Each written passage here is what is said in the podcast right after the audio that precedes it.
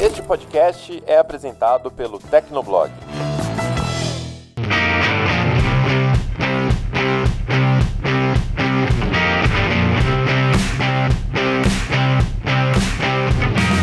Olá, ouvinte! Seja bem-vindo! Está começando mais um episódio do Tecnocast. Eu sou o Thiago Mobilon. Eu sou o Paulo Riga. E eu sou Emerson Alecrim. Aquela que já foi a maior rede de livrarias do país corre um sério risco de falir. Essa é a situação da Saraiva. Ela se encontra num processo complicado de recuperação judicial e parece que não vai ter fim. No episódio de hoje, a gente conversa com o editor Guilherme Kroll para entender melhor os impactos da crise da Saraiva no mercado editorial brasileiro. Então aguenta aí que a gente já começa.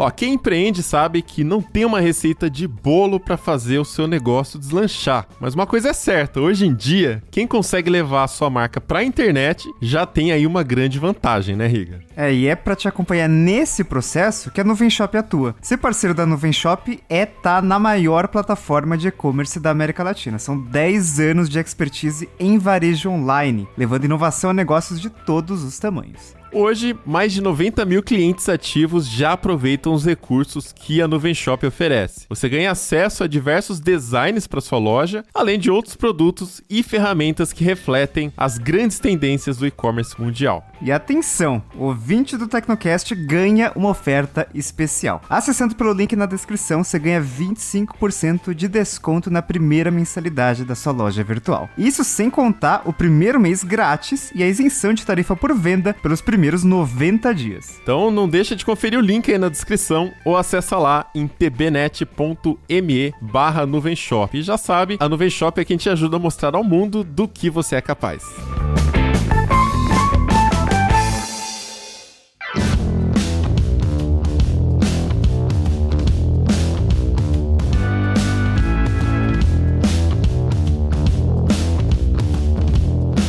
Última vez que a gente falou sobre o mercado editorial brasileiro aqui no Tecnocast foi no episódio 201 sobre o crescimento do consumo de e-books. Lá a gente pontuou algumas questões gerais sobre o mercado de livros no país e a crise pela qual ele vem passando. E um dos tópicos que a gente citou foi justamente a situação da Saraiva. A Saraiva já foi a maior rede de livrarias do país, mas lá em 2018 entrou com um pedido de recuperação judicial. Esse é um mecanismo que a empresa só aciona quando ela sabe que existe um perigo real de não conseguir ficar em pé. Então, basicamente, a Saraiva admitiu que ela poderia falir. O objetivo de uma recuperação judicial é promover um acordo entre a empresa devedora e os seus credores, e tudo ali supervisionado pela justiça. Esse mecanismo existe justamente para evitar que a empresa quebre de vez, já que a falência gera ali perda de empregos, desaquecimento do mercado e também perda de arrecadação de impostos para o governo. E aí, quando a gente olha o tamanho das dívidas da Saraiva, não é difícil entender por que eles tiveram que fazer esse pedido. A empresa acumulava cerca de 675 milhões de reais em débitos, isso lá em 2018. Depois disso, ainda ela teve mais prejuízos. E um detalhe curioso desse pedido de recuperação foi o timing. Apenas dois dias antes, a Livraria Cultura também tinha feito seu próprio pedido, mostrando que de fato o mercado editorial brasileiro estava passando ali por uma dificuldade, algum problema no geral. E o Alecrim publicou um um especial no Tecnoblog recentemente falando sobre a decadência da Saraiva, né, Alecrim? O que, que você pode contar pra gente aí desse momento? O que, que você pesquisou? A primeira coisa que eu digo é que quando eu comecei a fazer o levantamento para esse especial, eu entrei num clima de tristeza, assim, sabe? Um clima meio de velório, porque eu conheço a Saraiva desde criança, né? E o fato de conhecer a Saraiva desde criança, é, é, obviamente faz a gente pensar, nossa, essa empresa sempre esteve aqui, né? E aí, quando eu for olhar o histórico dela, aí eu fiquei impressionado impressionado porque eu sabia que ela era uma empresa antiga, mas não tinha ideia, não estava claro na minha cabeça que a Saraiva é uma empresa centenária. A primeira loja dela surgiu no centro de São Paulo em 1914, né? Tanto é que se você entrar uh, no site de relações de investidores da Saraiva, eles estão contando essa história de maneira meio resumida. E aí, outro detalhe importante desse começo é que assim, a primeira loja dela era um pequeno negócio, né, do, do fundador Joaquim Inácio da Fonseca Saraiva. Ele criou essa livraria libraria perto de uma faculdade, a Faculdade de Direito de São Paulo, que é bastante conhecida, fica na região central. Então, obviamente, o lugar era muito bem frequentado, né? Tanto por estudantes quanto por professores. E por causa disso, ele fundou também, ele criou também um negócio de edição de livros. Então, por muito tempo, a gente ouviu falar tanto da Saraiva como livraria, quanto da Saraiva Editora, né? Editora Saraiva. Era muito comum a gente ouvir falar de Editora Saraiva, principalmente para livros didáticos, né? E dentro desse nicho, é, livros é, para a área de direito. Então a empresa foi crescendo, né? O negócio foi expandindo ao longo das décadas seguintes, até que ali, quase no final da década de 1940, quando os filhos já estavam cuidando do negócio, aí a Saraiva, né, em si, a, a livraria, é, se tornou uma empresa SA, né? Sociedade Anônima. Continuou com a expansão até que na década de 1970 eles é, se tornaram uma companhia aberta, né? Com ações e tudo mais. Aí sim, aí dá para dizer que foi a parte onde a Saraiva realmente engrenou no mercado, sabe? Porque eles começaram a criar uh, uma política de expansão que incluía não só a parte de editoras, mas também o um aumento do número de lojas. E aí, com essa rede, que começou em São Paulo e depois foi expandido para outros estados, é que a Saraiva, de fato, se tornou conhecida, se não no Brasil todo, em quase todo o país, né? E isso foi seguindo até que mais ou menos ali na década de 90, a Saraiva começou a adotar outra estratégia de expansão, que é uma estratégia muito comum até os dias de hoje. Eu acho que é até mais comum né, em todo o mercado, que é de comprar outras companhias, né? Ela começou a ir às compras. A primeira grande empresa, assim, o primeiro grande negócio que eles adquiriram foi a editora atual, que foi em 98. Aí com isso, né, eles passaram a trabalhar ainda mais com livros eh, didáticos, mas continuaram expandindo. Eh, e essa expansão é interessante porque a Saraiva criou um dos primeiros sites de comércio eletrônico do Brasil. Eles já tinham um site ali por volta de 1996, se eu não me engano. Foi quando eles criaram o primeiro site deles. E aí depois, no ano seguinte, o site continuou existindo, até que chegou em 98 que eles criaram a primeira loja online, de fato. Em 98 eu acho que eu, eu nem acessava a internet, acho que comecei a acessar a internet para valer, acho que foi a partir do ano 2000. E era na época, né, do tradicional modem de escada e tudo mais, então não era tão simples assim entrar no site e fazer compra, né? E fora que não tinham tecnologias seguras, que nem hoje e tudo mais. Mas enfim, eles foram pioneiros, né? E isso é interessante. No Brasil, cara, para você ser pioneiro nesse tipo de negócio, você tem que ter realmente um nome muito forte, né? E tanto é que a expansão continuou. Eu acho que muita gente, pelo menos para quem tem mais de, de 20 anos uh, ou mais de 30 anos, vai se lembrar de outra rede muito grande, pelo menos em São Paulo, que era a Siciliano. A Siciliano tinha mais de 50 lojas, assim, era uma rede bem grande mesmo. Era muito comum encontrar lojas delas, inclusive em shoppings e tudo mais. E foi em 2008 que a Saraiva decidiu adotar aquela estratégia de juntar forças com o inimigo, né? Ela foi lá e comprou a Siciliano e nessa compra ela praticamente dobrou de tamanho. Obviamente que uh, ela não quis manter o nome. A Saraiva comprou a Siciliano justamente para expandir a rede dela, então ela trocou o nome Siciliano por Saraiva e continuou com essa onda de crescimento, né? E aí acho que a gente chega naquela parte que todo mundo conhecia a Saraiva, porque uh, se Saraiva uh, de início tinha lojas em pontos estratégicos, né, principalmente na região central de São Paulo, já era muito comum encontrar a loja dela em qualquer shopping praticamente. E muitas das lojas que a, que a Saraiva tinha eram mega stores, né, ou seja, eram lojas gigantescas assim, né, lojas que além de gigantescas também tinham uma decoração mais especial, né, tinha um ar assim mais uh, dominante, né, era um, era um tipo de empreendimento para chamar atenção mesmo, né? Para você entrar, mesmo que você não, não esteja afim de comprar um livro, você entra lá porque a loja chamou muita atenção. E ela tinha naquela época, quando ela comprou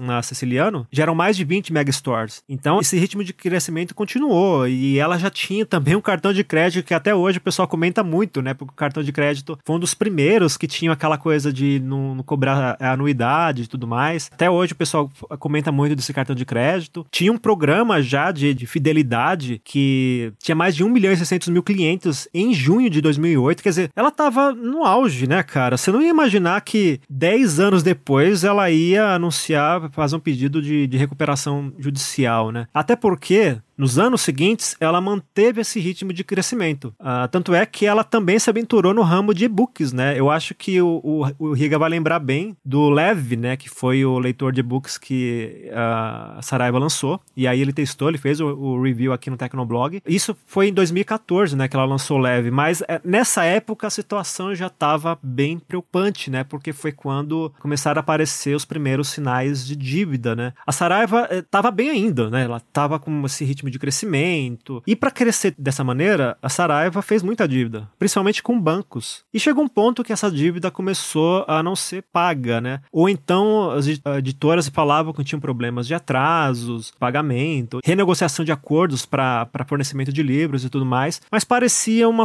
oscilação normal do mercado, né? Até porque o mercado editorial sempre teve uma certa instabilidade, né? Então não parecia algo preocupante. Só que, como eu falei, a Saraiva cresceu de maneira muito rápida, muito acelerada. Para isso, ela teve que fazer empréstimos bancários. E aí foi uma coisa que começou a desandar, porque os principais credores da Saraiva são bancos, né? Que é o Banco do Brasil e o BNDES. E, cara, assim, quando chega, quando você não consegue pagar banco, a situação fica ruim. Isso é ruim para todo mundo, seja você pessoa física, seja pessoa jurídica, é o caso dela, né? E meio que, assim, essa, esse período de 2014 até 2018, ele é um pouco nebuloso, mas nesse meio tempo aconteceu uma coisa que foi bastante surpreendente para o mercado em geral, que foi quando em 2015 a Saraiva vendeu os ativos de editora dela. Ela deixou de ser uma editora. Ela passou esse negócio para Somos Educação, que era Abril Educação, por 725 milhões de, de reais. E para você se abrir mão de um negócio como esse, na verdade é porque a situação já estava um pouco complexa no, nos bastidores. Mas a questão é que parecia que a loja estava crescendo num ritmo tão bom que a Saraiva queria ficar focada só nisso, né? Só no varejo. Mas aparentemente já tinha alguma coisa acontecendo nos bastidores que estava ali criando um desequilíbrio nas contas da empresa e ela meio que usou esse dinheiro para conseguir acertar o que estava acontecendo, né? Mas essa venda, se teve essa intenção mesmo de trazer equilíbrio para as contas da Saraiva, essa venda não teve muito sucesso, porque três anos depois, em 2018. A Saraiva já estava numa condição muito ruim, já não conseguia pagar muita gente. Aí ela teve uma onda de fechamento de lojas, que inclusive incluiu o White Town, né, que era aquela rede de produtos Apple. Ela fechou 20 lojas, dentro dessas 20 lojas estava o White Town, né? E nessa coisa de fechar a loja, o sinal de alerta disparou e disparou de uma maneira furiosa, assim, porque dias depois ela deu entrada no pedido de recuperação judicial. E como o Mobilon falou, quando uma empresa pede recuperação judicial, é porque a situação já está muito ruim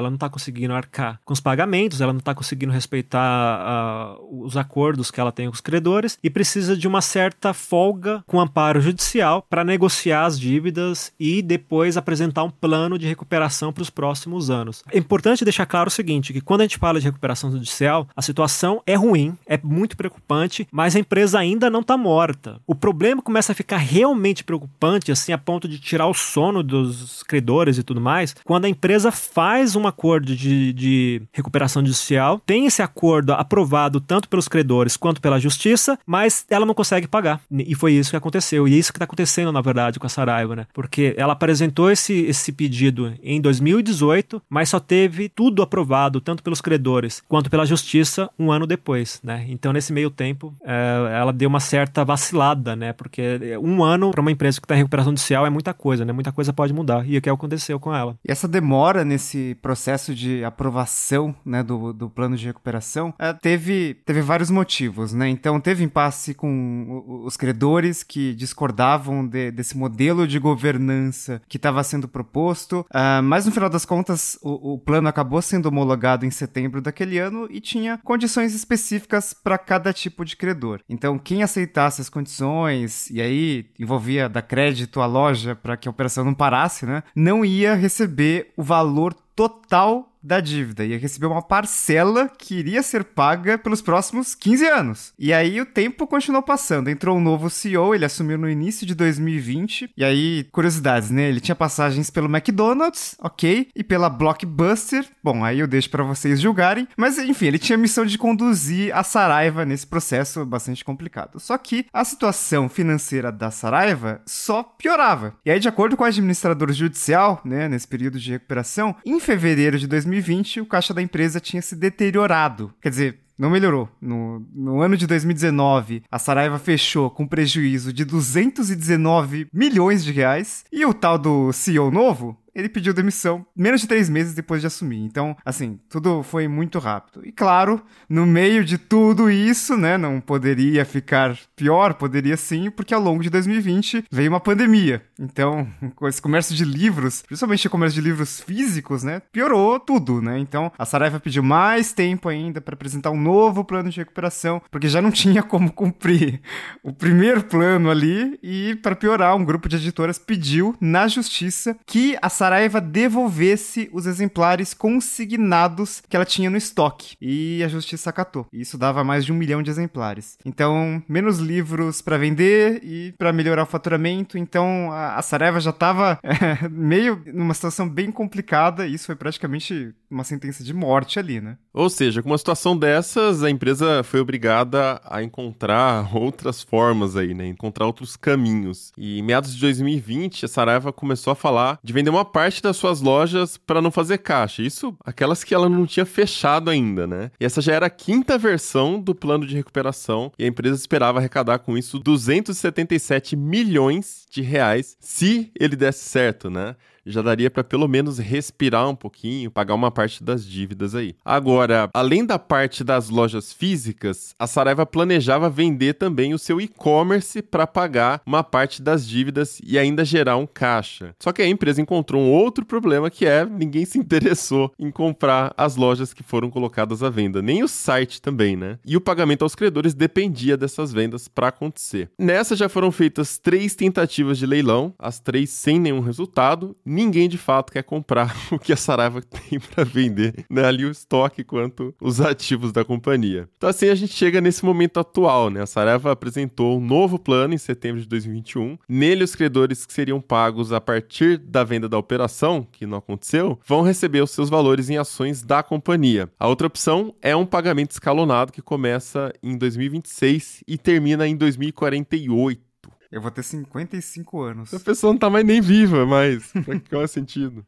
No momento que a gente está gravando, a situação é ainda um pouco incerta, né? Isso porque um dos credores da Saraiva, que é uma empresa de consultoria e gerenciamento de sistemas chamada Infosys, questionou o primeiro plano de recuperação. E esse ano teve uma decisão que foi favorável à Infosys. Agora, a Saraiva precisa fazer uma adequação do seu plano de recuperação ou ter a sua falência declarada. Então a gente tem que aguardar aí quais serão os próximos capítulos dessa novela. Acho que é uma coisa que não entra muito na cabeça das pessoas, e eu falo isso, inclusive, referindo a mim mesmo, é como uma empresa desse tamanho, né, desse porte, uma empresa centenária, consegue chegar numa situação tão crítica como essa, né? Se a gente for pensar nas causas, é difícil de apontar alguma coisa, porque uma situação de recuperação judicial é mais ou menos como uma queda de um avião, não tem uma causa única, né? Geralmente tem uma, uma sequência de fatores que encadeados causam essa derrocada, né? E no caso da Saraiva, como a gente não tá nos bastidores, não tem detalhes do que acontecia, não dá para de fato falar, olha, foi isso que aconteceu, foi aquilo que aconteceu. Mas a impressão que a gente tem, com base em, em não só em, nos documentos da Saraiva, mas também em reportagens que já foram publicados a respeito da empresa, é que a companhia ficou muito preocupada em expandir o seu negócio de maneira rápida, até porque ela é uma empresa aberta, né? Tem aquela questão de, de responder aos interesses dos acionistas e tudo mais. Mas o problema desse, desse pensamento é que se você pensa em crescer demais e não leva em conta o que fazer para essa expansão rápida não ruir, uh, você vai entrar numa situação que é o que a gente vê na Saraiva. Porque o grande problema é o seguinte: livro, uh, o mercado editorial sempre foi meio instável, como eu já disse, e a Saraiva tinha aquela coisa de criar lojas que eram grandes né? O conceito de mega store, que, né,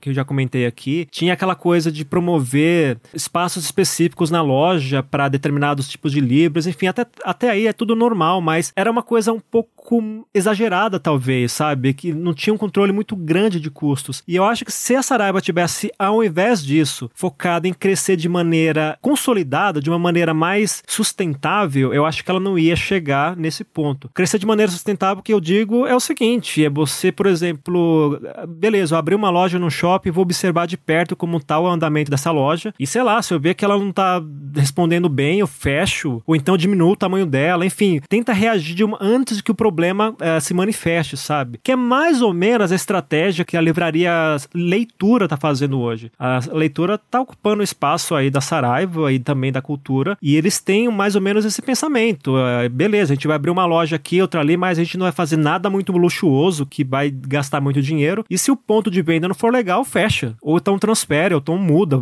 faz alguma coisa. Mas não tenta ficar focado só em crescimento, né? E óbvio que no meio desse caminho também teve outros problemas, né? Teve a chegada, por exemplo, da Amazon, que é um fortíssimo concorrente. Teve também a expansão de uma, uma certa fase em que a empresa negociava livros com preços muito baixos, ou então com descontos muito generosos. E se por um lado isso é bom porque atrai clientes, por outro isso tem que ser feito de uma maneira controlada para evitar que você tenha problemas no caixa, né? Então eu acho que o que pesou para essa raiva mesmo, eu posso estar enganado, mas eu acho que foi essa questão de expansão desordenada, sabe? Deveria ter tido um pouco mais de controle para não deixar a situação é, é, criar vida própria. Mais ou menos isso que eu penso. É, a gente vai discutir um pouco mais essa questão com o Guilherme, mas isso de lojas enormes, né? Aquelas lojas super centralizadas, megastores, dá uma discussão legal, né? Nos Estados Unidos a gente tem o. A gente consegue traçar um paralelo ali com a Barnes Noble, que é a maior rede de livrarias de lá. E, né, livro, livraria tal, né? Eles vinham acumulando, sim, resultados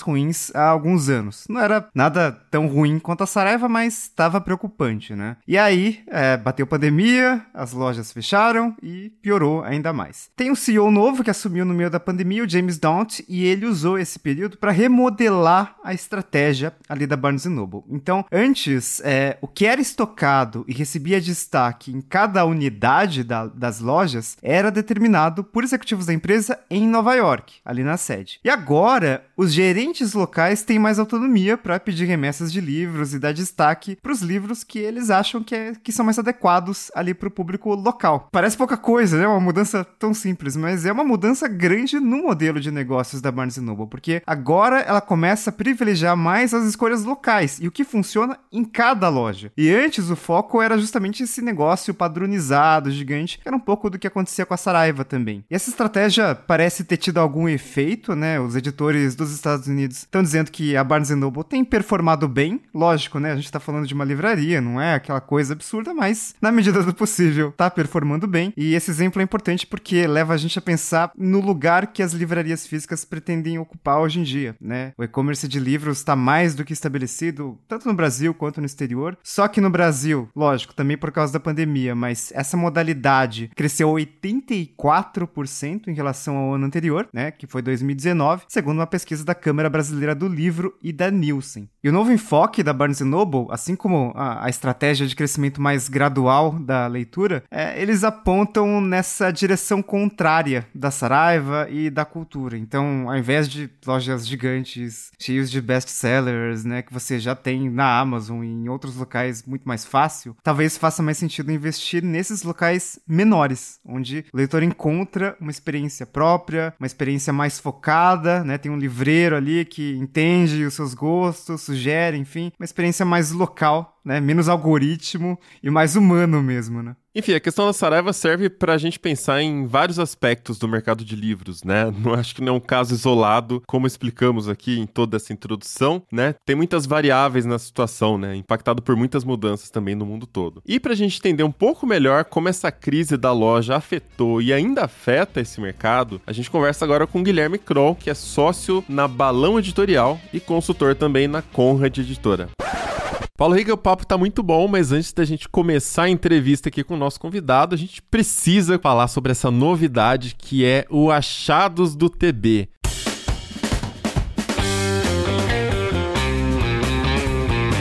E o que, que é o Achados, né? É uma curadoria de ofertas reais feitas pelo time do Tecnoblog, um serviço 100% gratuito para o nosso ouvinte, nosso leitor. E para aproveitar, é só entrar no nosso grupo do WhatsApp ou do Telegram. Mas explica aí, Riga, o que é o Achados, né? Qual é o diferencial do Achados do TB? Cara, vira e mexe, tem alguém compartilhando ali no, no chat do trabalho, né? A gente usa o Discord, é, algum produto, algum serviço, enfim, que tá com preço legal, né? Que tá com preço preço abaixo da média, que tá com preço bom, né? Que tá, pô, dá vontade de comprar e tal. Às vezes a pessoa que tá falando, ó, oh, tá, tá legal isso aqui, a pessoa já comprou, né? Sim. Garante o dela lá. Aí depois ela, ela manda pra equipe e tal, e de repente todo mundo compra e o pessoal fica todo empolgado ali, né? Às vezes é o que a gente nem sabia que a gente precisava e caraca, né? É, teve vários casos recentes. Acho que escova de dentes elétrica, um monte de gente comprou. Nossa. É, é, pois é. E filtro de linha, tinha um no ano passado que era, era bem barato e eu já tinha pesquisado sobre ele, tinha um varistor melhor, então ele protegia mais contra surtos de tensão, né? Só que custava bem menos que alguns modelos ditos profissionais. Então era tipo metade do preço de um, de um filtro de linha realmente bom, assim, reconhecidamente bom, então tava bem legal. E, pô, por que, que a gente não leva isso que a gente já faz, né? A gente conhece tecnologia, a gente gosta disso, a gente gasta nosso dinheiro com essas coisas. Por que, que a gente não leva pro público do TB, né? E aí vem o diferencial, né? Porque a gente indica produtos que estão com desconto de verdade, porque a gente tem uma relação bastante transparente com a nossa audiência. E sempre que possível, a gente faz essas indicações falando também sobre o produto, né? Prós, contras, enfim, para você saber exatamente o que, que você tá comprando. É, a gente percebeu que assim, nem todo mundo tem acesso a um grupo de amigos que tá sempre acompanhando, né, tecnologia ou outros produtos também relacionados ali, ou que tá acompanhando ofertas. Então, às vezes surge uma indicação que é um produto que não vale mais a pena comprar, tá antigo, é por isso que ele tá barato, né? E cara, falta alguém ali para falar, né, ó, isso aqui não vale a pena comprar. E eu acabo sendo essa pessoa pro meu grupo de amigos. Eu Nossa. que acabo sendo, né? Imagino é. que você também, né, Riga? Sim. Mas tem muita gente que não tem, né? E aí essas pessoas às vezes participam de sites, de outros grupos que indicam com outros objetivos, que óbvio que a gente também ganha comissão nessas indicações, né? Mas a gente tem uma prioridade aqui, que é a nossa relação, a nossa transparência, que você que acompanha o Tecnoblog já sabe o quanto isso é importante pra gente, né? Então, por exemplo, já rolou uma indicação nesse final de semana de um modelo mais antigo do Galaxy Watch, que foi o Galaxy Watch Active 2. Tava com um preço bem bacana, mas é um modelo anterior, né? Então a gente já deu essa indicação falando que, ó, esse produto aqui é legal, ele tem esses recursos aqui, não é a versão mais nova, mas o preço tá bem legal. Então, às vezes, se é um usuário que não precisa do relógio mais avançado, aquele produto já atende e ele sabe que ele tá fazendo uma compra certa, ele sabe que ele tá comprando a versão anterior, né? Você pode até indicar para outros amigos o link ali que a gente tá sendo muito transparente no que a gente tá indicando, né, Riga? É, exatamente. Se eu não indicar para um amigo, eu não vou indicar para um ouvinte, não vou indicar para o leitor, não vou indicar para a audiência do TB, né? Coisas que só quem é independente de verdade consegue fazer mesmo, né? Exatamente. E aí, como é que faz quem quer participar? tecnoblog.net barra achados, tem todas as informações lá. Se você usar o WhatsApp, mais fácil ainda, tecnoblog.net barra zap, entra direto ali no grupo, bem facinho, e a gente tá todo dia lá trazendo e procurando as melhores promoções, as melhores ofertas tudo que tem aqui no, no chat interno, né? Que a gente tá sempre olhando essas coisas, a gente manda para vocês. É isso aí, o Achado está só começando e já vai indicando pros amigos, porque aqui você encontra uma curadoria de verdade. Bora pro papo.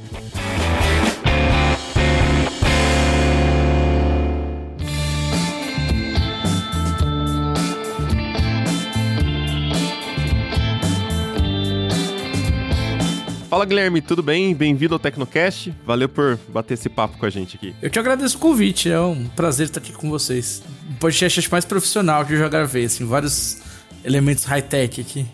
Legal, obrigado. Tem que ser, né? Tecnologia tem que ter Sim. Ô, Guilherme, mas para falar do mercado editorial, né? A Saraiva tá passando aí por uma crise há alguns anos. Acho que pelo menos desde 2018 que a gente tá com essa notícia de problemas com a empresa. E foi também quando ela entrou com um pedido de recuperação judicial. Foi por causa desse pedido que o público geral ficou sabendo que as coisas estavam indo muito mal para essa que era a maior livraria do país. Só que eu imagino que para vocês que trabalham nas editoras, que tem uma relação mais próxima ali com a loja, não tenha sido uma grande surpresa, né? Quando essa informação foi revelada para o público todo. Então eu queria uh, começar entendendo aí lá atrás, de dentro desse mundo, uh, como é que estava acontecendo isso para vocês, né? Quando vocês começaram a sentir que tinha uma crise rolando de fato, né? Até pelo modelo que a Saraiva uh, tinha de parceria com as editoras, acho que vocês conseguiam sentir isso muito fácil, né? Quais foram os primeiros sinais ali? E também a partir do momento que a crise ficou inegável ali em 2018, como que isso foi comunicado para vocês? Né? Porque de repente uma empresa abrir esse pedido de recuperação basicamente é, olha, não vamos conseguir pagar as contas. Então assim, como é que foi essa, esse aviso para vocês? Como vocês receberam, né? Como foi disso também? Bom, assim, é para começar a responder isso, a gente precisa voltar um pouquinho no tempo pensar no, um pouco no contexto do mercado editorial, né? O mercado editorial como ele funciona. Porque assim, não sei se todo mundo sabe, é uma coisa que eu gosto muito de falar, que o mercado de livros ele, é, ele funciona com uma coisa chamada consignação. Muita gente já conhece consignação, tem o crédito consignado no banco, né? Mas é, a consignação nossa, assim, a, a editora deixa consignados produtos com a livraria. O que a livraria vender, ela paga para a editora. O que ela não vender, não paga, fica lá para ela até ela vender ou até ela devolver, né? Esse modelo, o modelo de consignação, ele existe há décadas no Brasil e ele demanda que a editora, que a livraria pague a editora, né? Desse livro consignado, vendido, 50% fica para a livraria, 50% para a editora. Ou seja, metade do preço de capa é da livraria. Algumas livrarias recebem um pouco mais, percentual, outras recebem um pouco menos, mas varia entre 50 e 50, tá? Por que, que é importante a gente entender esse contexto? Porque se a livraria não paga, a editora fica sem o material e sem o dinheiro, o material que ela já imprimiu que ela já pagou pela impressão. E a Saraiva era uma rede que tinha mais de 100 lojas. Se não me engano, são 20 lojas sobraram da Saraiva no Brasil, tá? É, mas ela era uma rede de mais de 100 lojas. E eles pediam, por exemplo, em médio, uma editora, uma editora pequena, tá? Não precisa ser uma editora grande. Editora pequena, imprime mil livros, eles pediam tipo 200 consignados espalhavam pro Brasil inteiro, para as lojas deles, né? Dois exemplares para cada uma, umas iam mais, outras iam menos tal. Pagavam com uma distância de 90 dias, é, 120 dias depois do pagamento. Então, se vendia um livro na Saraiva, 90 dias depois ela pagava a editora. Parece, de novo, uma condição péssima, mas era o que a gente tinha, né? Além de vocês montarem o estoque para a livraria, que tudo bem, não estou dizendo que é errado, né? Como você mesmo explicou, mas é um, é um investimento grande por parte da editora. Você está montando o estoque para a livraria, basicamente. E aí aí vocês dividem a receita 50-50 do produto e ainda vocês recebem vários meses depois de vender. 90 dias depois de vender, às vezes 120, né? Ou seja, a editora tem que ter um, uma estrutura ali de caixa bem sólida, bem planejado, porque né, é um risco grande. É, é uma coisa que demora muito para virar, né? Para girar. É, mas até então a regra era clara, né? Então você sabia que ia demorar para receber o dinheiro e tal, mas era meio que com todo mundo assim, e as livrarias também trabalhavam assim no geral, então até então tava funcionando. Quanto que não funcionou mais? Pois é, é, exatamente, Riga, você falou direitinho, porque a gente sabia como estava funcionando. Dado o momento, eles pararam de pagar. Você emitia nota de acerto, 90 dias. Ah, não, não vai rolar, a gente vai precisar de mais 90 dias. Agora imagina só, 90 dias são 3 meses, mais 90 dias são 6 meses. Você já pagou a gráfica, já pagou o funcionário, já pagou o tradutor, já pagou. Só não pagou o autor, coitado. Se tem uma pessoa que sofre mais na cadeia do livro é o autor, que ele vai receber ainda depois que a editora recebe mais seis meses. O autor que, assim, falando português claro, que mais se dá mal nessa, nessa cadeia do livro, né? Por isso que ah, os autores reclamam muito que ser autor não é muito uma profissão no Brasil, né? É uma coisa que você faz paralelo ali, quem gosta, para complementar, porque viver de escrever livro é uma coisa para poucos. Também se escrever muito livro ter muita coisa publicada. Mas quando a Saraiva parou de pagar, começou a atrasar pagamentos, começou a atrasar isso antes, tá? Antes do deles entrarem na recuperação judicial. Pedir mais prazo e isso começou a complicar a vida das editoras, né? Porque você fala, pô, eu, eu tô com ali 20, 30% da minha tiragem imobilizada, eu não tenho material e eu não tenho dinheiro, né? O que, que eu vou fazer? Bom, então, pelo que você tá falando, toda essa situação já era muito difícil para as grandes editoras, para os pequenos, pior ainda, né? você precisava vender, você tinha um recorte ali, né, de quantidade mínima que você tinha que ter de títulos e tal. Uh, mas só pra gente entender o backstage ali, né, como é que foi recebido essa informação pelas editoras, né? Como a Saraiva se comunicou com vocês? Houve essa comunicação formal, né? É, porque à primeira vista é uma situação normal essa questão de, de você abrir o pedido de recuperação tal, né? Mas para quem tá de fora parece uma coisa meio como se a editora tivesse, tipo assim, admitindo que, tipo assim, gente, vai dar ruim, não vou conseguir, então já se prepara aí que a gente vai ter que dividir as consequências dessa situação, né? Então como isso foi comunicado para vocês? Isso que eu queria entender também.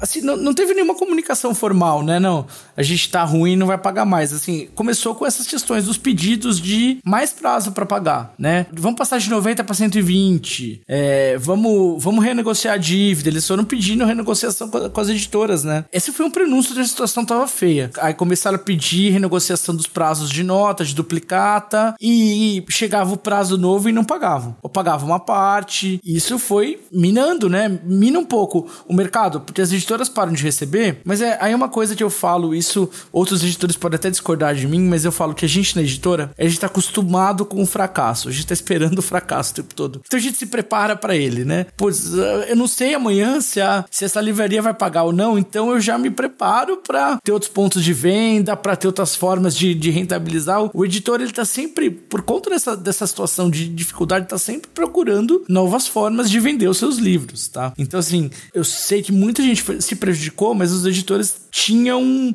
redes de segurança para não quebrar. Teve gente que quebrou, sim, mas quando a coisa começa a apertar, liga o sinal de alerta, não, peraí, então eu não vou mandar mais título, porque senão eu vou ficar sem título para vender em outro lugar. Tem um, uma coisa que a Saraiva tinha, que era essa capilaridade das 100 lojas no Brasil. Então, por exemplo, o Arthur Vec, que é o dono da Vec, um editor lá do Rio Grande do Sul, ele me falou isso. Ele falou, a Saraiva, eu imprimo mil, ela pede 200 e espalha para o Brasil inteiro meu livro. É uma distribuidora também. É, um, é uma coisa que não tem que substitua isso, né? Ou não teria. E, e aí começou, começou a vir isso, essa, essa coisa de não pagar, não pagar, não pagar. O pessoal parou de mandar. E aí uma livraria que não tem livro novo para vender também não sobrevive, né? E foi um, uma bola de neve ali, um, um círculo é, vicioso que levou a Saraiva a entrar nesse processo de recuperação judicial. Mas é, eu até dizia um pouco em off aqui que quando a gente lida com essas questões dos, dos big bucks, né? Dos, dos pagamentos pro. O, o que eles deviam para as editoras era, era muito dinheiro. Que a Saraiva devia para as editoras era muita grana. Mas quando você olha na lista da recuperação judicial, os maiores credores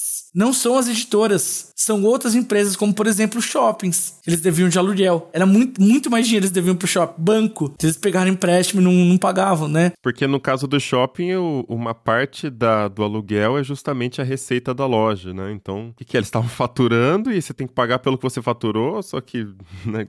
O rolo que é esse? Pois é, mas, mas se eles tivessem. Se eles conversassem com os editores, ninguém ia querer abrir mão de 100 lojas no Brasil. A gente ia aceitar, porque a gente aceitou. Olha que a gente aceitou aceitava antes, né?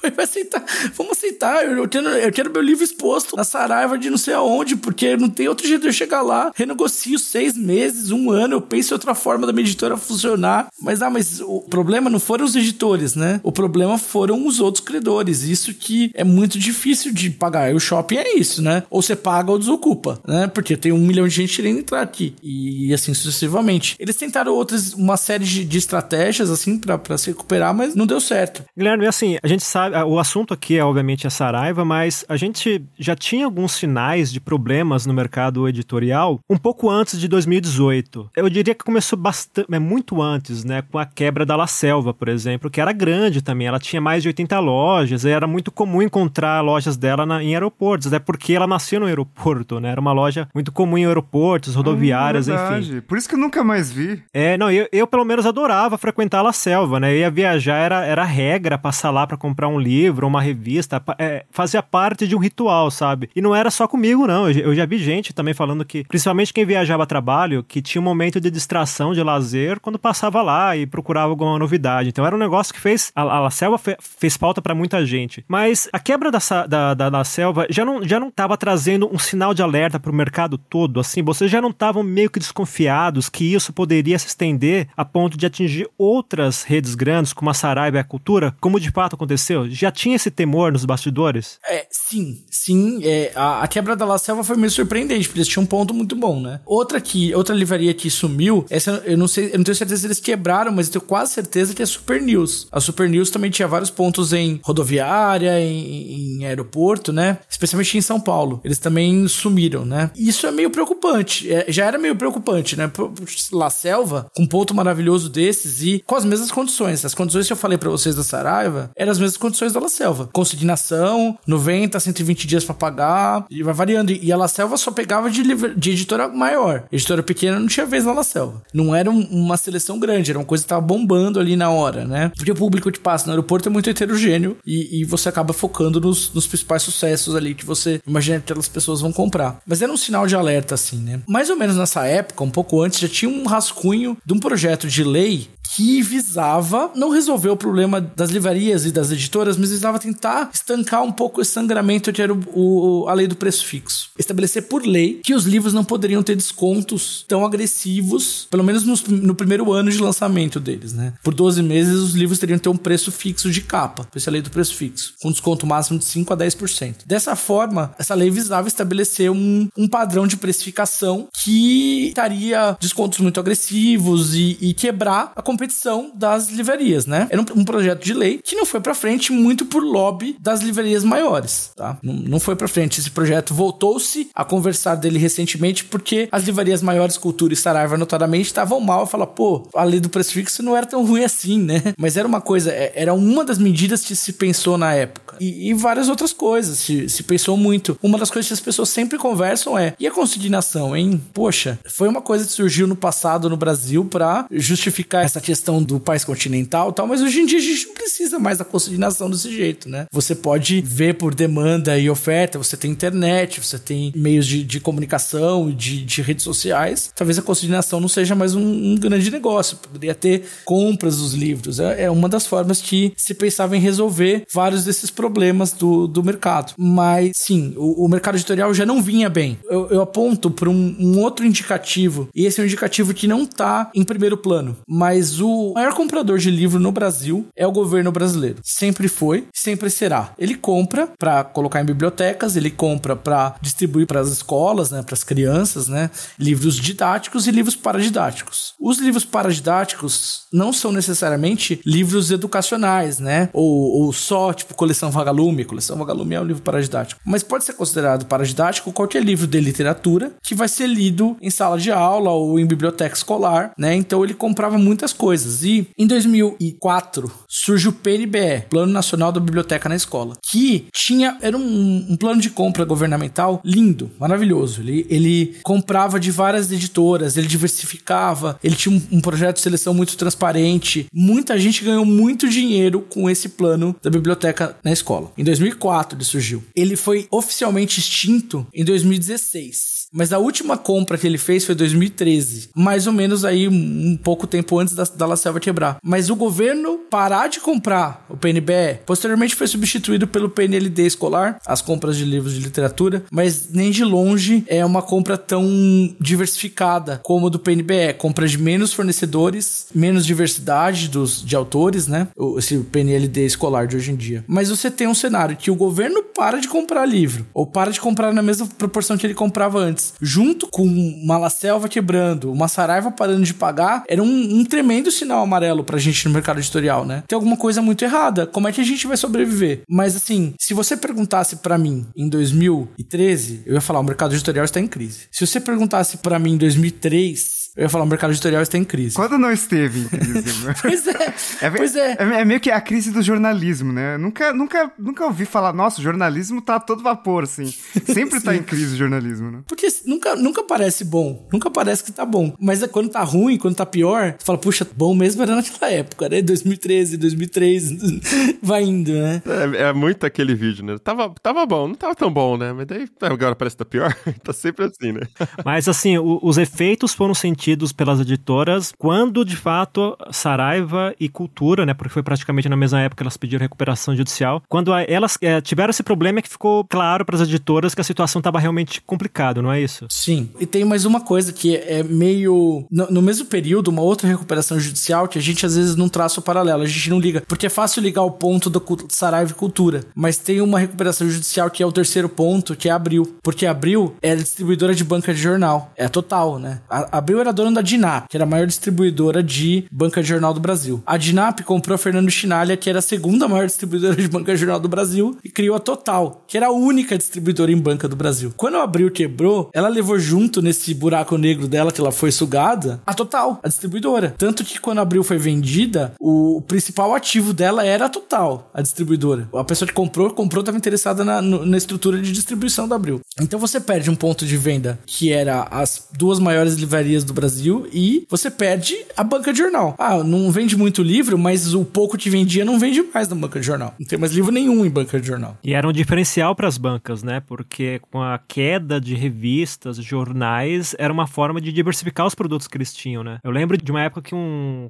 Era um jornalista, acho que da região da Paulista, que ele falava que ele só estava mantendo o negócio dele porque ele conseguia vender várias coisas, inclusive livros, né? E de fato, por um, agora que você tá falando isso, eu lembrando assim, teve uma época mesmo, assim, no passado recente, que tinha muita banca vendendo livro. Obviamente que não era em volume grande, né? Não tinha uma grande variedade, mas era o suficiente para de repente você passar lá ver alguma coisa que chama a sua atenção e vai lá e comprar, né? Eu acho que realmente faz diferença esse mercado, né? De, esse nicho, né? De vendas em bancas, né? Mas, Leandro, você chegou a. Você sabe de algum caso de alguma editora que, por causa dessa quebradeira toda, acabou fechando as portas ou então ficando numa situação muito delicada, mais do que a média? Pois é, como eu, como eu falei assim, a gente tá tão esperando no, no fracasso que a gente, quando começa a ir, um, um lugar começa a cortar, você fala, pô, tá, tá difícil aqui, eu vou procurar outro. Então, assim, a resposta que eu tenho para você é: eu não consigo me lembrar de nenhuma editora que quebrou nesse meio tempo, tirando o Abril, né? Mas eu não consigo me lembrar de nenhuma editora que tenha quebrado por causa disso, tá? Pode ter quebrado uh, também por isso, mas eu não me lembro de nenhuma que falou, ó, porque a Saraiva me deve tantos mil, eu, eu vou fechar a editora. Isso eu acho que acontece porque a gente tá ignorando uma coisa na, na nossa conversa até agora, eu acho que vocês vão falar disso, né? Que é a Amazon. A Amazon surgiu em 2015 no Brasil. E ela é o principal player dessa mudança, assim. É. Ela mudou muita coisa. É isso que eu ia te perguntar também, porque por tudo que você tá comentando, né? Ah, mas não perdemos pontos de distribuição. Ah, perdemos a maior livraria. Ah, perdemos as bancas. Aí o mercado tá se reorganizando. O mercado não tá se reorganizando porque ele é chato e, ah, não quero mais ter banca, não quero mais ter uma empresa, vou falir ela, né?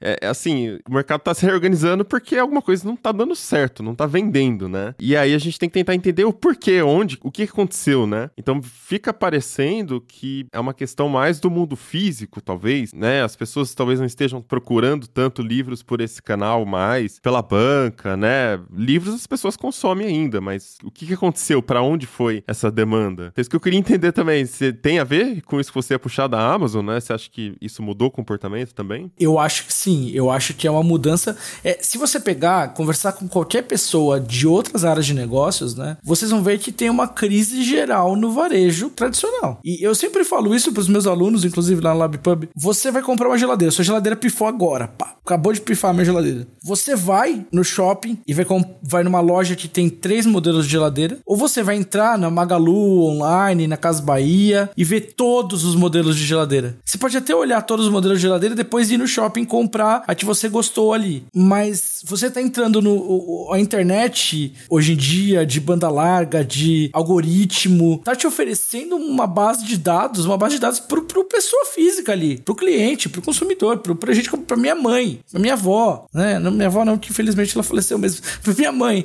Se ela quisesse, se estivesse aqui ainda. Se daria. minha avó tivesse aqui, ela poderia comprar na internet. Então, por, pra que que eu vou no varejo tradicional se eu posso comprar na internet? Ah, eu, eu posso até ver e voltar. Eu vi na loja da Fast online, eu vou na loja da Fast física e falo, porque eu vi esse modelo aqui, eu quero que vocês encomendem para mim e tal, porque eu não confio. Pode ser, pode até acontecer isso, mas. Não tem a ver tanto com o modelo, então, do consignado, né? Até queria entender isso também. Se lá fora também é dessa forma, só pra gente fazer esse paralelo, entender, tipo, se ah, aqui está falando por causa do consignado, ou é a estrutura, é o canal. É, não, então, o consignado funcionou por muito tempo, não é exatamente o consignado o problema, né? O problema, eu acho que é, é problema, é uma questão, é uma mudança é, do, do comportamento do consumidor. O varejo mudou. E é isso vale muito pra Amazon. A Amazon tem todos os livros do mundo ali, todos. E eles têm um, um modelo muito inteligente, porque os livros que, que eles não têm, eles têm um marketplace que tem. E a Amazon entrou no Brasil e o primeiro marketplace deles de livro foi a Martins Fontes. Primeiro, um dos primeiros foi a Martins Fontes, tinha uma outra livraria aqui de São Paulo. E aí, de uma vez, eles ganharam todo o catálogo da Martins Fontes junto. A Martins Fontes sobreviveu. E uma curiosidade, Guilherme, sobre o marketplace é: eles têm acesso aos dados do marketplace. Então, se eles estão vendo que um livro do, do concorrente dele, né, do parceiro dele, aspas, aqui, tá vendendo muito dentro do marketplace, eles podem simplesmente reabastecer o estoque particular deles e ter uma margem maior também, né? Pois é, mas a, a, a Martins Fontes, eles tomaram uma decisão esperta, que é não aquela, aquele ditado, se não pode vencê-los, junte-se a eles. Eles entraram no marketplace, porque aí a gente volta um pouquinho pra coisa, isso é uma análise minha, tá, gente? Isso não, não é documental, não é documentado, é uma, uma visão que eu tenho. Que o grande erro da Saraiva foi tentar bater de frente na, com a Amazon no jogo da Amazon. Eles foram no campo da Amazon e falaram: a gente vai ganhar de vocês aqui. Então eles bombaram o e-commerce deles, eles tentaram vender tudo, vender tecnologia também, vender é, computador, vender videogame, vender produtos variados. Eles tentaram ser uma loja de tudo para competir com a Amazon no jogo da Amazon. E eles foram engolidos nessa, nessa disputa. Eles não, não tiveram tanto de falar. Falava-se, quando a Amazon chegou, ela falou que ela via um concorrente no que era B2W, Submarino e lojas americanas. Ela nem considerava Saraiva, Cultura concorrentes. E o modelo da Amazon ser. É, tem até um. Tô lendo um livro sobre a Amazon, chama Loja de Tudo. O modelo deles é ser a loja de tudo. Ela chama Amazon porque o rio Amazonas é o maior rio do mundo. Eles querem ser o rio Amazonas das lojas, que é o maior rio do mundo, muitas vezes maior do que o segundo maior rio do mundo, né? E dá pra fazer a brincadeira de A a Z, né? Porque tem, tem as duas letras. E... Mas é, você tava falando, você puxou essa questão de da Saraiva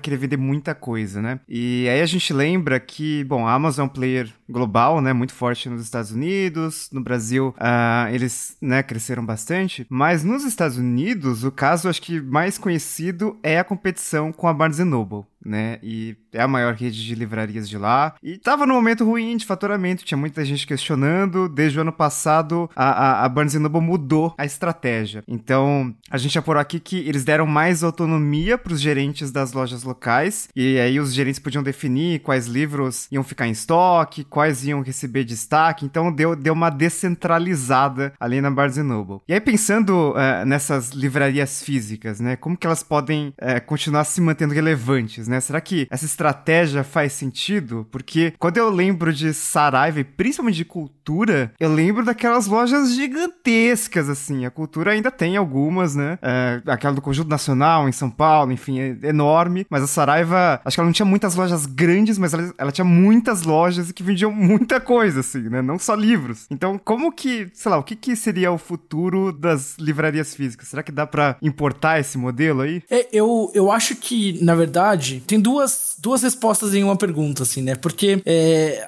a Barnes Nobles é, é, um. Ela tentou concorrer com a Amazon também no jogo dela e ela aprendeu da pior forma possível que não dava. O, o, Jeff Bezos, quando ele começou, ele falou assim: a gente tem uma estrutura na Amazon de venda descentralizada já. Então eles, eles atendiam um pedido por vez, assim, no sentido de tipo, eu compro, um cara comprava de um lado do país, outro em outro tal, eles atendiam todo mundo. E para uma livraria que já tem essa estrutura de grandes hubs de distribuição, atendendo lo grandes lojas, grandes megastores, para você mudar a sua mentalidade de vendas é muito difícil, a sua logística, né? O funcionamento como você vai oferecer essas coisas. Então, a Barnes Noble tomou um baile da Amazon lá e agora eles estão começando a mudar, mas tipo, isso desde o começo, desde 2002, 2003 eles estão apoiando, né? Uma das dos principais as principais coisas que acontecem quando a Amazon chega num país é quebra de pequenas livrarias físicas. E era uma coisa que muitos se preocupou que ia acontecer no Brasil também. Muita gente ficou, não, as pequenas livrarias do Brasil vão quebrar. E não foi muito o que aconteceu. Quem quebrou no Brasil foram as grandes redes, né? As pequenas livrarias, algumas quebraram sim, mas muitas delas se reinventaram em pensando em modelos lucrativos, porque a, a livraria física, ela pode oferecer uma coisa que a Amazon não pode, que é a curadoria, né? E no mesmo tempo que a gente tá numa cultura de, de dados, de, de oferecer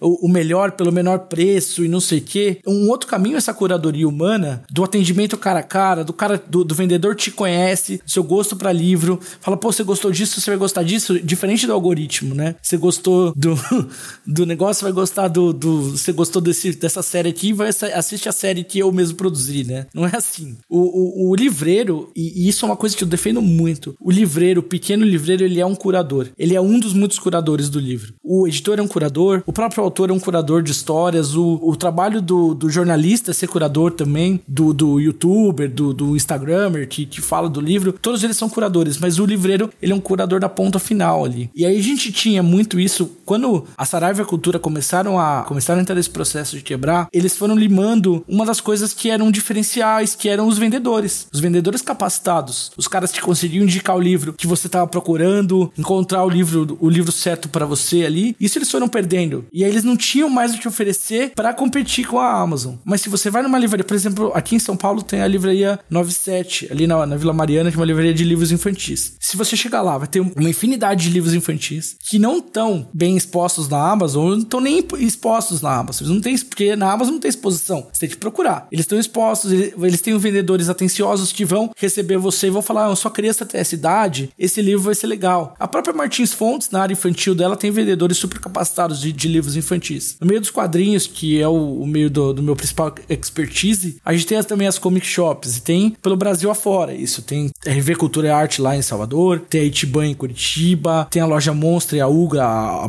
Monstra é uma, Ugra é outra aqui em São Paulo, tem a Comics, que é feita por gente que entende do que está vendendo. Então, assim, a resposta para sua pergunta, a resposta na bucha é: o jeito da livraria física sobreviver é oferecer uma coisa que a Amazon não tem como oferecer, que é o lado humano. É experiência, né? Basicamente é experiência. Você consegue saber quem você atende e como você atende melhor, uma, uma gama menor de produtos, de clientes, é um nicho, né? E você promove uma experiência que a Amazon não vai conseguir isso fazendo online. E nem quer fazer online, né? É, por mais que ela tente melhorar o algoritmo para aumentar a quantidade de vendas, ainda assim é uma loja que quer vender tudo, é atender a massa, né? Então é, é isso que a hora que você falou que a maioria que quebra são as pequenas, e depois você, ah, aqui no Brasil elas conseguiram se adaptar, porque, ah, entendi, legal, porque justamente quem tem melhor oportunidade de competir com a Amazon é a livraria do bairro, que ela vai saber pegar, sei lá, uma seleção de livros que não vai estar tá na Amazon, porque não vende, não é de massa, mas que, sei lá, você falou, você gosta de quadrinhos. Cara, eu sei que esse tipo de quadrinho dessa editora, desse autor, só vai ter nessa livraria específica, né? E aí a loja consegue se diferenciar, né?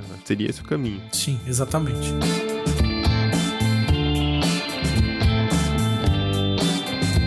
Guilherme, apesar disso tudo que você explicou agora, de da gente entender que, apesar da Amazon dominar o mercado, existe vida fora da Amazon, né? Mas é, no Brasil especificamente, como é que fica essa questão da dependência das editoras em relação à Amazon? Porque a questão é a seguinte: a gente sabe que é, Saraiva e Cultura, elas, que nem você mesmo pontuou, elas têm, principalmente a Saraiva, ela tem uma rede de distribuição muito grande por ser grande de fato, né? Ela está presente praticamente no Brasil todo, ou então em vários estados, pelo menos. Então, é, com essas duas empresas quebradas ou então com nível de atividade muito menor do que elas tinham no passado recente, parece que só, só sobra a Amazon para elas terem essa visibilidade que elas tinham com a cultura e com a Saraiva, sobretudo com a Saraiva. Então, como é que tá agora a relação de dependência dessas editoras com a Amazon? E pegando carona nessa pergunta, o que, que uma editora tem que fazer para não ficar dependente só da Amazon nesse mercado que é tão, a gente percebe que ele é tão inconsistente, né, cheio de, de idas idas e vindas, né? O que,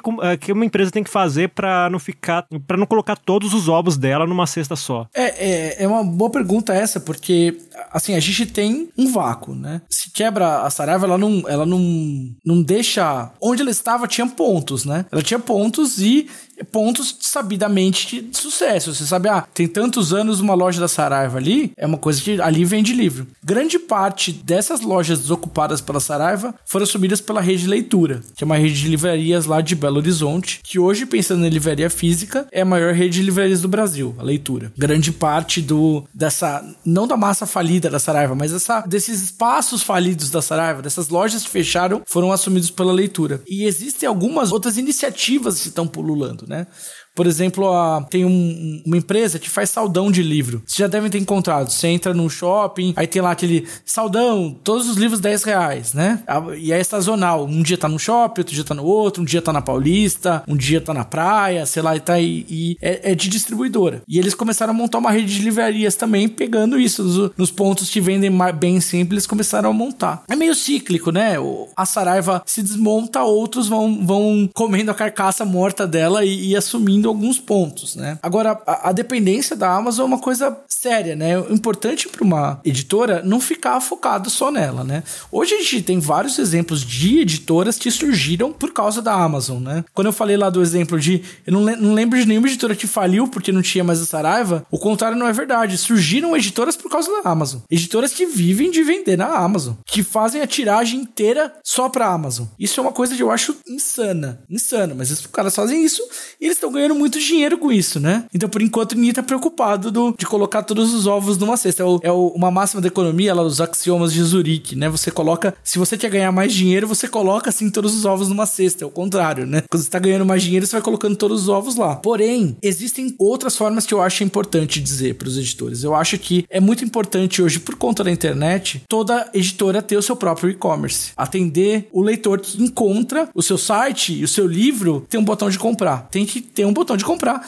Hoje, por exemplo, o e-commerce da Balão, que é minha editora, ele não é muito bom, tá? A gente tá tendo um processo de mudar de e-commerce. O, o, site ficou obsoleto. É, se você entrar agora no site da Balão Editorial, vai estar tá lá. É, tem certeza que entrar nesse site, ele não é muito seguro. Você tá velho, né? Ainda assim, com todos esses problemas do meu site, todo dia tem venda. O cara fala, avisa, não é seguro, esse site é velho, você vai e, e tem venda todo dia no meu site. A gente acha que uh, tem, tem uma barreira tecnológica, as pessoas têm medo de comprar pela internet, e aí você me fala que um site que tem lá problemas de segurança, que aparece uma mensagem assustadora, as pessoas compram. As pessoas compram, mas sim, lógico, que quando não aparecia essa mensagem, vendia mais. Por isso a gente tá até fazendo esse processo de mudar. Mas o, o que eu quero dizer com essa história é: você é editor, ou você tá pensando em entrar nesse meio, tá ouvindo esse podcast agora, pense no seu e-commerce. É importante você ter um e-commerce. É importante o leitor encontrar o seu livro e ter o botão de comprar, tá? Até porque se um dia você for cortado do, da Amazon recentemente, ano passado, no fim do ano passado, a Amazon tentou mudar o sistema de. Isso é documentado, tá, gente? De consignação, coisa de consignação não, que eles compram, né? De, de desconto para compra. Lembra quando eu falei do 50-50? O esquema com a Amazon é 55 para Amazon, 45 para as editoras, tá? Então já é um pouco mais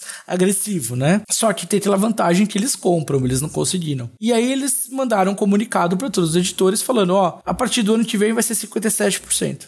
Eita! E aí teve uma movimentação no mercado, teve carta aberta da CBL tal, se eu não me engano, da SNEL. CBL, a Câmara Brasileira do Livro, SNEL é o Sindicato Nacional dos Editores e Livreiros. Falando que era abusivo, as condições, e a Amazon recuou, tá? Eles recuaram. Hoje é 55% sim. Mas o que impede de algum dia eles falarem, não, agora é 57%, e é isso aí. Pode mandar carta que for, pode reclamar onde for, vai ser 57%, não vende aqui. E vai ser, e é isso aí. Se você tá vendendo só lá, você vai aceitar essa condição, né? É, é, é uma dependência tendência de uma gigante que pode não ser tão gigante quanto ela é nos Estados Unidos, mas ela é muito relevante, tem esse modelo de compra, né, e não de consignação. E daí, putz, né, o que fazer, né? E aí eu queria ver se você tem alguma é, acompanhando esse mercado editorial aí de dentro, né? Como que, sei lá, as editoras estão estão vendo o seu próprio modelo de negócios, né? Porque você falou que uh, uma das questões aí desse mercado que o governo compra muito livro, né? Então, com certeza tem editora que depende muito mais de governo do que as outras. É, tem algum, sei lá, novo modelo de negócios que alguma editora, sei lá, te chamou a atenção? Tem algum movimento interessante ou fora da caixa que você viu?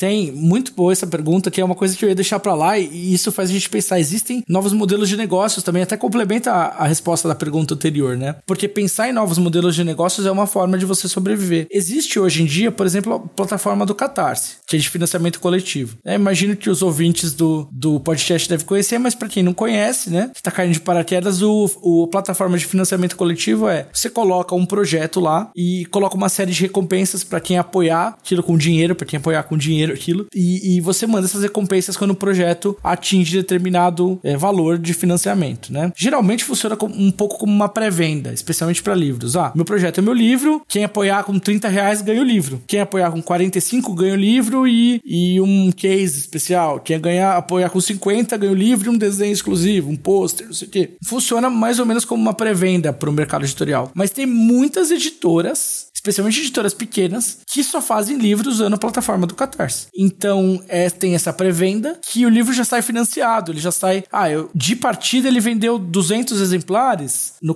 na, na pré-venda do Catarse, no, no, financiamento coletivo. Eu consigo sair o livro, eu não, eu não dependo de receber esse dinheiro daqui a 90 dias. Mesmo que eu vender pra Amazon, é dali a 90 dias, não. E, e a porcentagem que o Catarse tira é 13%, né? É pra operação, lógico que a logística você cuida. Você embala e você manda pelo correio Você tem que cuidar da logística. Mas você tem um, uma porcentagem que fica me, menor pro ponto de venda. O Catarse não é exatamente o ponto de venda, porque é um modelo novo, diferente de negócios, né? Não tem nem, nem como explicar exatamente, definir o que é o Catarse usando as definições antigas que a gente tinha. Mas é um modelo novo. Outras editoras, por exemplo, é, tem uma editora que. Eu, me fugiu o nome, editora do Levi Trindade. Ele, ele abriu ela há pouco tempo. Desculpa, Levi, se estiver ouvindo esse nome da sua editora. ele, ele tá fazendo um sistema que ele usa só as as comic shops, é uma editora de quadrinhos. Ele usa só as comic shops, vai vender primeiro nelas com exclusividade. Depois de três meses ele vai vender na Amazon. Ele vai fazer o contrário. Em vez de vender a tiragem inteira na Amazon ele, tá pensando num outro modelo, favorecendo um outro ponto de venda. Editora do do Levi, só pra complementar, Hyperion Comics. Hyperion Comics, isso, obrigado. Tem uma outra editora que eu acho a Trem Fantasma, que eles vão ter um modelo de assinatura. Você assina, paga 60, 70 reais por mês, eu não lembro exatamente o valor, mas você recebe na sua casa o livro que eles vão lançar naquele mês. E aí você tá contando com a curadoria deles, né? Aí volta a conversar com a outra resposta que eu falei, a questão da curadoria. Isso é muito importante e conversa bastante com o tema do podcast de vocês, que é dados não são informações, né? Informações são coisas diferentes né? Você precisa saber interpretar esses dados, saber fazer uma curadoria desses dados para poder extrair alguma coisa útil deles. E o trabalho de curadoria, ele é muito importante. É um trabalho que não, não vai acabar com a internet, com, com o algoritmo, com tudo. A gente vê que tem gente que vive de vender curadoria, seja no YouTube, seja no Instagram, seja em, em, qualquer outra rede social, TikTok e tal. Se você entra no TikTok, um monte de TikToker. Três filmes imperdíveis da Netflix não sei quem descreve os filmes. Ele tá vendendo curadoria. E quando você faz um, um, processo desses, uma, uma assinatura de livros, né? E tem muitos, por exemplo, a Tag Livros, que ela faz assinatura de livros também, que você paga um, um, valor mensal, recebe uma caixa na sua casa. Você não sabe que livro que é, mas tá contando que a curadoria deles é boa. É, esse é um modelo de negócios também, de assinatura com curadoria. E é um modelo que, que ele é um modelo novo, né? O Círculo do Livro existiu aí no Brasil por anos e anos. Aí um monte de gente ainda tem em casa exemplar do Círculo do Livro, aqueles livros de capa capa dura que tinha revista do Círculo do Livro, você escolhia o que você queria receber na sua assinatura tal. Não é um modelo novo, mas é um modelo que encontra espaço nesse no mundo que a gente vive hoje, né? De, de ter esses, essa questão da, da curadoria. Então, sim, existem muitos modelos de negócios novos e você, editor, que quer entrar nesse mundo, é interessante você estudar todos e saber qual que pode ser mais interessante para você é, usar no, no, no, seu, no seu negócio, né? Seu modelo de negócio para seu negócio. Pensar em financiar o seu livro usando financiamento coletivo, pensar pensar em fazer um, um tipo de assinatura, pensar em, em, em fornecer para um, algum cliente antes da Amazon para ver se vende mais dessa forma, né? Pensar em, em, novos modelos. Uma coisa que não tá rolando faz um ano e, e, e seis, sete meses que não tá rolando, mas vai voltar, espero que volte, é os eventos presenciais, né? A, a Bienal do livro são Paulo, por exemplo, ela teve experiências assim das mais variadas, né? Ela foi um, um evento super gigante que tinha as principais editoras e livrarias e foi declinando até se tornar um negócio só com, com saldão e ponta de estoque. Aí a última Bienal que teve, não teve a Saraiva. Tinha uma loja da Saraiva gigante na Bienal. Não teve a Saraiva na, na última Bienal e todas as editoras que foram venderam muito bem. Isso mostra um pouco do como é importante você não depender só de um ponto de venda, né? A Bienal passou a ser um, um evento, voltou a ser um evento muito interessante de estar e de vender corpo a corpo. Aqui em São Paulo tem infinitas opções disso, né? Você tem Feira da USP, do Feira do Livro da USP, que é uma feira que tem no fim do ano que é, o desconto mínimo é de 50%, as editoras vão e tem que vender o livro no mínimo a 50% de desconto. E bomba, lota, um monte de gente vai para comprar. Que é o mesmo desconto que você tá dando na livraria. Então pra editora não muda absolutamente nada, mas uh, financeiramente falando, né? Mas você tá vendendo direto ali pro, pro leitor, né? E tem outras feiras assim, a, a Comic Con Experience, para quem é do, desse meio de cultura pop, apesar de ser um stand super caro, estar lá e vender diretamente pro público. Mas aqui, o problema principal é que a maioria desses eventos se concentram em São Paulo, né? Se você for pro Rio, ainda tem algumas opções, o eixo Rio-São Paulo, talvez. Mas editoras que estão fora de São Paulo é um pouco mais difícil de, de eu falar para vocês. Ó, participem de eventos, né? Aí, que evento? Que tem editora é de Pindamonhangaba. Que evento tem em Pindamonhangaba pra participar? Aí eu vou ter que ir, encher o meu carro e ir até São Paulo para participar do evento. Já vai ficando caro, né? É, é difícil. Mas se você conseguir, se tiver uma logística, uma distribuidora que possa fazer o evento para você, participar dos eventos é uma coisa que eu acho muito legal. De vender direto pro leitor, de, de estar lá nesses eventos. É uma coisa que eu gosto muito como editor. Eu acho que, além isso, além do pensando no negócio do livro, mas também na, na questão do de entender o que funciona. É, que capa te chama atenção? Que, que tipo de pessoa se interessa por qual tipo de capa? Todas as suas capas estão expostas, mas aí todas as mulheres vão numa capa e os homens vão mais na outra. Por que tá acontecendo isso? Ou então os mais velhos vão em uma, os mais jovens vão em outra. Porque você vendo ali, você tem uma, visão meio empírica, tudo tá acontecendo, entendeu? Então o evento tem um ganho é, interessante disso também, né? É meio empírico, né? Você não pode considerar isso como coleta de dados em si, mas é, é legal de estar presente, né? Então eu acho que é um, uma alternativa. Mas é a solução a gente acaba encontrando, né? Amanhã, se a Amazon resolve sair do Brasil, eu não acho que o mercado editorial vai quebrar, porque a gente, a gente como eu falei, a gente tá sempre esperando pelo pior. Então, quando acontece o pior, eu falei, ah, ainda bem que eu já tava esperando por isso, né? Então eu já sei o que fazer. Sempre, é, eu vou dar uma dica meio de autoajuda, de coach, né? Mas meu pai sempre falou para mim: prepare-se pro pior, espere o melhor e aceita o que vier. E é isso a gente faz. Então é isso, vamos chegando ao final de mais um episódio do Tecnocast. E conta pra gente onde você costuma comprar os seus livros. Eu sei que entre os ouvintes do Tecnocast vai ter uma galera aí que lê no celular, que lê no, no e-reader, né, no Kindle, mas o seu livro físico. Você ainda costuma buscar uma livraria física para ficar lá folheando, para ter essa experiência, sei lá, de uma livraria que é também um cafezinho mais íntimo no bairro ali? Ou você é o cara que só entra no Google, vê onde tá mais barato ali, já compra compra, não quer ver ninguém antissocial, né? Conta pra gente, porque é um pouco disso também que tá afetando aí todo esse mercado. Conta pra gente, manda lá um comentário na comunidade.tecnoblog.net ou comenta com a gente lá no Twitter, marcando o arroba. Se quiser continuar papo com a gente também, em todas as redes eu sou arroba Mobilon, arroba Paulo Riga e arroba Ealecrim. Este Tecnocast foi produzido pelo Josué de Oliveira, a edição é da Raquel Igni e a arte da capa é do Vitor Pádua. A gente fica por aqui e até semana que vem. Tchau. Falou!